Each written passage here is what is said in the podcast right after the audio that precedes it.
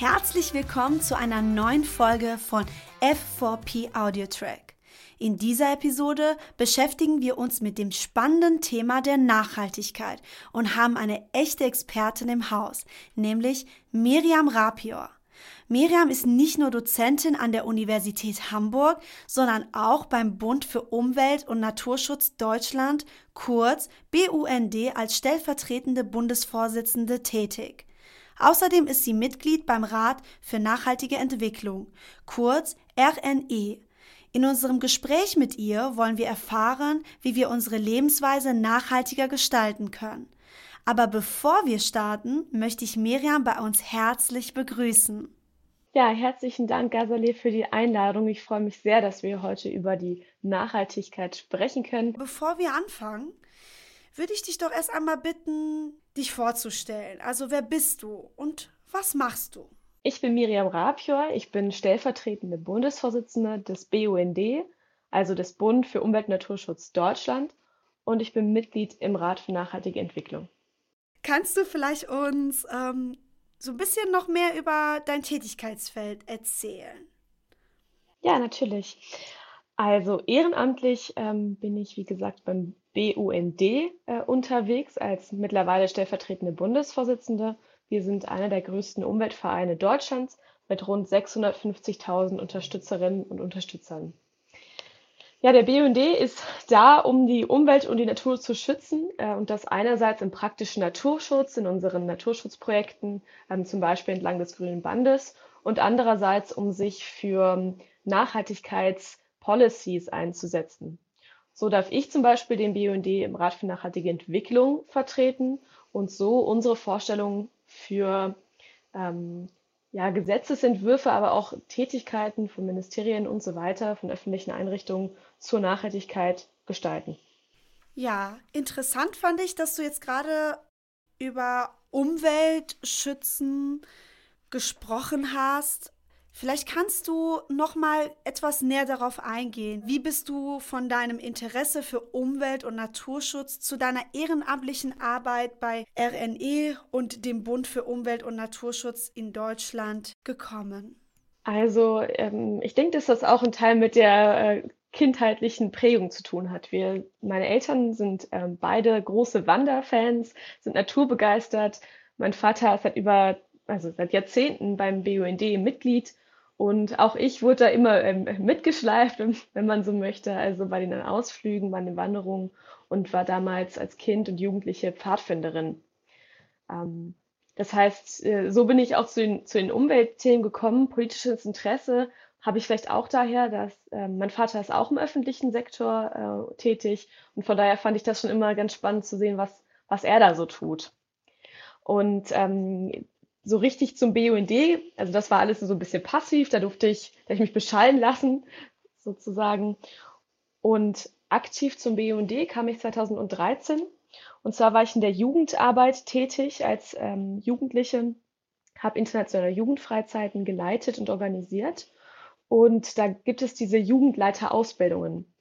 Und die habe ich damals 2013 bei der BUND Jugend in Berlin gemacht und bin so zur Jugendorganisation des BUND gekommen. Ja, und dann habe ich die, den BUND kennengelernt und den, den Umwelt- und Naturschutz an sich ähm, zu schätzen gelernt und äh, finde, dass es eine nach wie vor eine großartige Organisation ist mit total tollen und inspirierenden Menschen und bin dort kleben geblieben sozusagen und habe mich auf den verschiedensten Ebenen ähm, sowohl einem Arbeitskreis mit zum Thema Landwirtschaft auseinandergesetzt, ähm, und bin aber von, von der Landesebene Berlin irgendwann auf die Bundesebene gekommen, von der Jugendorganisation irgendwann in den Erwachsenenverband. Ja, Mensch, hast ja schon ja einen Karriereprozess hinter dir und so kann man sich natürlich auch beruflich orientieren, äh, nämlich vom Wandern und Begeisterung für die Natur durch das Wandern, später dann selber tätig für den Umwelt- und Naturschutz. Finde ich interessant. Du hattest ja auch jetzt schon zu Beginn zwar ein äh, bisschen angedeutet, wie deine Aufgaben sind. Vielleicht kannst du noch uns einige Beispiele nennen. Also wie sind deine Aufgaben im Rat für nachhaltige Entwicklung? Wie sehen diese aus? Mhm. Also der Rat für nachhaltige Entwicklung ist für mich ja jetzt auch noch ganz neu. Also während der BUND ähm, zwar seit Jahrzehnten in diesem Gremium vertreten ist, ähm, bin ich erst Anfang des Jahres durch äh, das Bundeskanzleramt berufen worden und ähm, mit mir zusammen sind 14 andere Mitglieder in dem, im Rat für nachhaltige Entwicklung und was wir dort genau tun in den nächsten drei Jahren, das tüfteln wir gerade aus. Da ist noch nicht spruchreif. Wir hatten bereits unsere ersten Sitzungen, unsere ersten Themenfindungen, aber die Zuständigkeiten, somit auch die Themenschwerpunkte, ähm, konkretisieren sich in den nächsten Wochen und werden vermutlich Mai, Juni diesen Jahres 2023 bekannt gegeben. Ich kann aber äh, für mich sagen, dass ähm, ich natürlich zu den Natur- und Umweltthemen ähm, arbeiten möchte und ähm, ganz konkret sollten wir schauen, dass wir den Biodiversitätsverlust in Deutschland in den Griff bekommen. Ähm, während wir im Klimaschutz schon die ersten Fortschritte sehen oder zumindest auch einen Plan haben, ähm, sind wir im Bereich Biodiversität noch total aufgeschmissen. Und ähm, dass wir uns da anschauen, wie wir die Landnutzungspraktiken ändern und auch Empfehlungen geben an die Ministerien, wie sie denn ähm, die Landnutzung in Deutschland äh, verändern sollten. Das, das würde ich mir zur Aufgabe oder uns zur Aufgabe nehmen. Also Biodiversitätsschutz Schutz in der Landwirtschaft als Thema im Rat für nachhaltige Entwicklung, das fände ich total klasse. Äh, also inhaltlich, ich denke, dass es zum einen ähm, eben thematische Schwerpunkte äh, sind, die man in diesem Rat für nachhaltige Entwicklung setzen kann. Aber der Rat an sich, ähm, also zum einen haben, hat der Rat die Funktion, ähm, in die Bundesregierung hinein zu kommunizieren und ähm, zum Beispiel die deutsche Nachhaltigkeitsstrategie mitzugestalten. Die deutsche Nachhaltigkeitsstrategie ähm, soll auf die Sustainable Development Goals der Vereinten Nationen hinwirken, also die nationale Umsetzung ist das. Und äh, das ist die eine Seite der Medaille. Die andere Seite der Medaille ist die Kommunikation in die Gesellschaft hinein. Also nicht nur diejenigen, die sich ohnehin mit dem Thema aus, äh, beschäftigen, zu, zu adressieren, sondern auch die Teile der Gesellschaft, also alle Teile der Gesellschaft mitzunehmen auf diesen Transformationspfaden.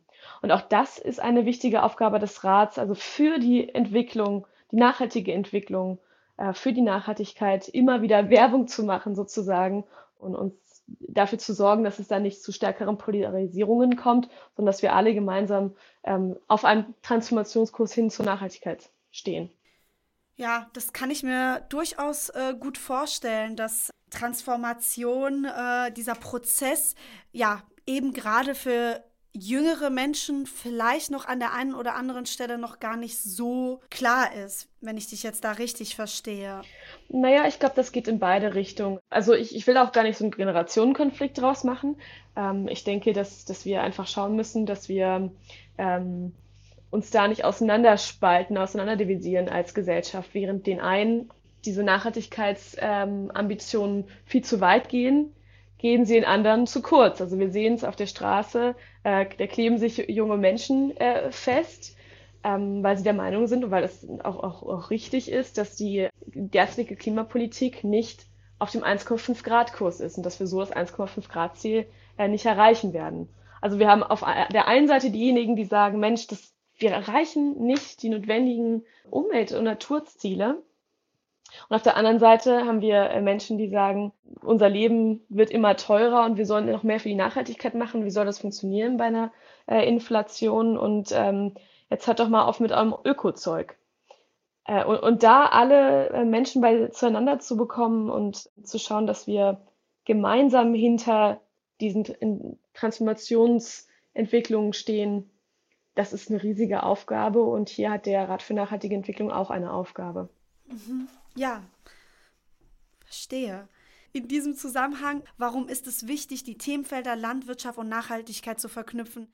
Wir müssten hier ein bisschen aufpassen, was wir mit Nachhaltigkeit meinen. Landwirte und Landwirtinnen ähm, sind sicherlich schon in gewisser Weise heutzutage nachhaltig, zumindest ökonomisch nachhaltig. Also würde ich ähm, es bevorzugen, wenn wir konkret über ökologische Nachhaltigkeit sprechen würden. Wir müssen zusehen, dass Landwirt alle wirtschaftlichen Praktiken, die alle Wirtschaftssektoren ähm, mit Umwelt, Natur, Klimazielen ähm, übereingehen. Das tut die deutsche Landwirtschaft leider noch nicht. Und deshalb müssen wir an manchen Stellschrauben schauen, ähm, dass wir die Umwelteinwirkung die Umweltbelastung geringer halten. Ich gebe mal ein paar Beispiele. Es geht zudem zum einen darüber, darum, was wir auf die Äcker raufpacken. Also Stichwort Pestizide und chemisch-synthetische Düngermittel. Die sind zu hoch. Ähm, die EU hat da klare Ziele formuliert. Und zwar sollten die, sollte der Pestizideinsatz bis 2030 um 50 Prozent runtergehen. Man weiß in Deutschland aber noch gar nicht, wie man das überhaupt äh, in der Praxis umsetzen sollte. Also hier brauchen wir neue Lösungen, und zu schauen, dass der auf der einen Seite der Ertrag auf dem Acker nicht drastisch runtergeht, aber auf der anderen Seite der Pestizideinsatz deutlich runtergeht. Anderes Beispiel ist die Tierhaltung und die Nitratbelastung in den Grundwässern, also im Grundwasser. Wir halten in Deutschland zu viele Tiere. Liegt auch daran, dass der Fleischkonsum ähm, im globalen Vergleich ziemlich hoch ist. Hier müssten wir aus Umwelt, Klima, Natur Schutzperspektive, aber auch aus Tierschutzperspektive die Tierhaltung reduzieren. Auch hier ist die Frage, wie gelingt uns das? Ähm, eigentlich müssten wir den Konsum dann auch runterschrauben. Ähm, das lässt sich aber, äh, ne, muss, man auch, muss man auch steuern, sollte man angehen. Also ähm, Tierhaltung reduzieren ist wichtig für die Klimaziele, gerade wenn wir ähm, die Methangase ähm, in der Atmosphäre eben geringer halten wollen als bisher. Ja, und der nächste große äh, Batzen und die nächste große Frage, wie wir das schaffen wollen. Und zwar haben wir äh, seit Jahrzehnten einen Abwärtstrend in der Biodiversität. Und diesen ständigen Verlust von Biodiversität müssen wir stoppen. Auch hier kann die Landwirtschaft einen großen Beitrag leisten und mehr Lebensraum für Tiere und Pflanzen bieten. Ja, und ähm, also nochmal rundum, um Umwelt- und äh, Klima- und Naturschutzziele zu erreichen, müssen natürlich alle wirtschaftlichen Sektoren mitarbeiten. Aber die Landwirtschaft als diejenigen, die in der Natur arbeiten, mit der Natur arbeiten, auch abhängig sind äh, von der Natur, ähm, von, von, der Umwelt, haben hier auch einen entscheidenden ähm, Einfluss. Mhm. Ja, verstehe. Also es sind ja durchaus schon wirklich verschiedene Bereiche, so wie ich das heraushören kann, die eben dazu beitragen können, Nachhaltigkeit zu bewirken. Verstehe ich das richtig? Ja, das, macht es natürlich auch unheimlich komplex, dass man äh, total viele Anforderungen an Landwirte und Landwirtinnen stellt ähm, und sie ja das sozusagen nebenbei machen müssten. Also Umwelt- und Naturschutz für Landwirtinnen nebenbei, während sie ja eigentlich hauptsächlich ähm, für die Erzeugung äh, Produktion von Lebensmitteln zuständig sind. Ähm, das ist schon eine ganz schöne Herausforderung und da bin ich aber auch der Meinung, dass dieser Prozess staatlich begleitet werden muss und viel stärker unterstützt und geleitet werden sollte. Ja, ähm, ich glaube, aber korrigiere mich, wenn ich jetzt da falsch liege. Wir haben eigentlich mit deiner Aussage definitiv die Frage danach, wie definierst du den Begriff der nachhaltigen Entwicklung und was braucht es dazu? Zumindest in Ansätzen schon beantwortet? Oder gibt es da noch Sachen, die du ergänzen wollen würdest? Dann gerne. Hm. Ja, das ist ja, ich kann es auch gerne nochmal ähm, schöner formulieren. Also die nachhaltige Entwicklung für mich ist die Transformation hin zu einer Welt, in der Mensch, Natur und Tier im Einklang stehen. Und diese Frage, was braucht es jetzt da, dazu, dass eben Mensch, Natur, Tier in, im Einklang miteinander stehen, ich denke, dass wir die Wirtschaft nochmal umdenken müssen, beziehungsweise Wirtschaftsprozesse und diese konsequent ökologisieren müssen. Ähm, wir, wir können nicht so weitermachen und wirtschaften und so tun, als hätten wir keine planetaren Grenzen, als gäbe es nicht limitierte Ressourcen. Ähm, und als, also wir müssen viel stärker in Kreislaufen denken. Wir müssen äh, viel stärker schauen, ähm, dass wir nur das konsumieren, was wir auch wirklich brauchen also auch den Suffizienzgedanken mit, mitnehmen immer. Und ja, da haben wir auf jeden Fall noch einen großen, einen langen äh, Weg und eine große Aufgabe vor uns.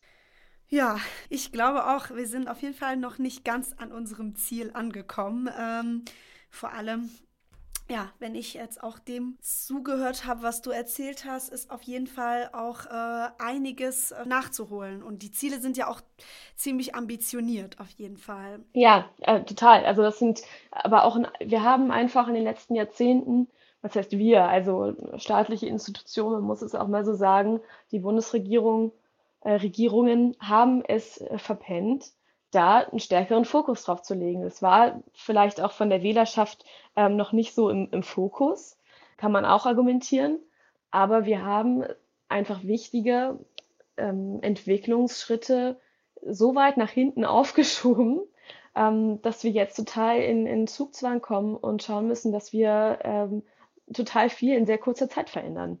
Und das finde ich persönlich sehr bedauerlich. Man hätte schon viel früher zum Beispiel in, in der Energiewende die wichtigen Hebel umstellen können, sodass ähm, es viel stärkere Anreize für die Investitionen in erneuerbare Energien gegeben hätte. Aber jetzt müssen wir eben äh, auf Teufel komm raus schauen, dass wir in sehr kurzer Zeit auf erneuerbare Energien umsteigen.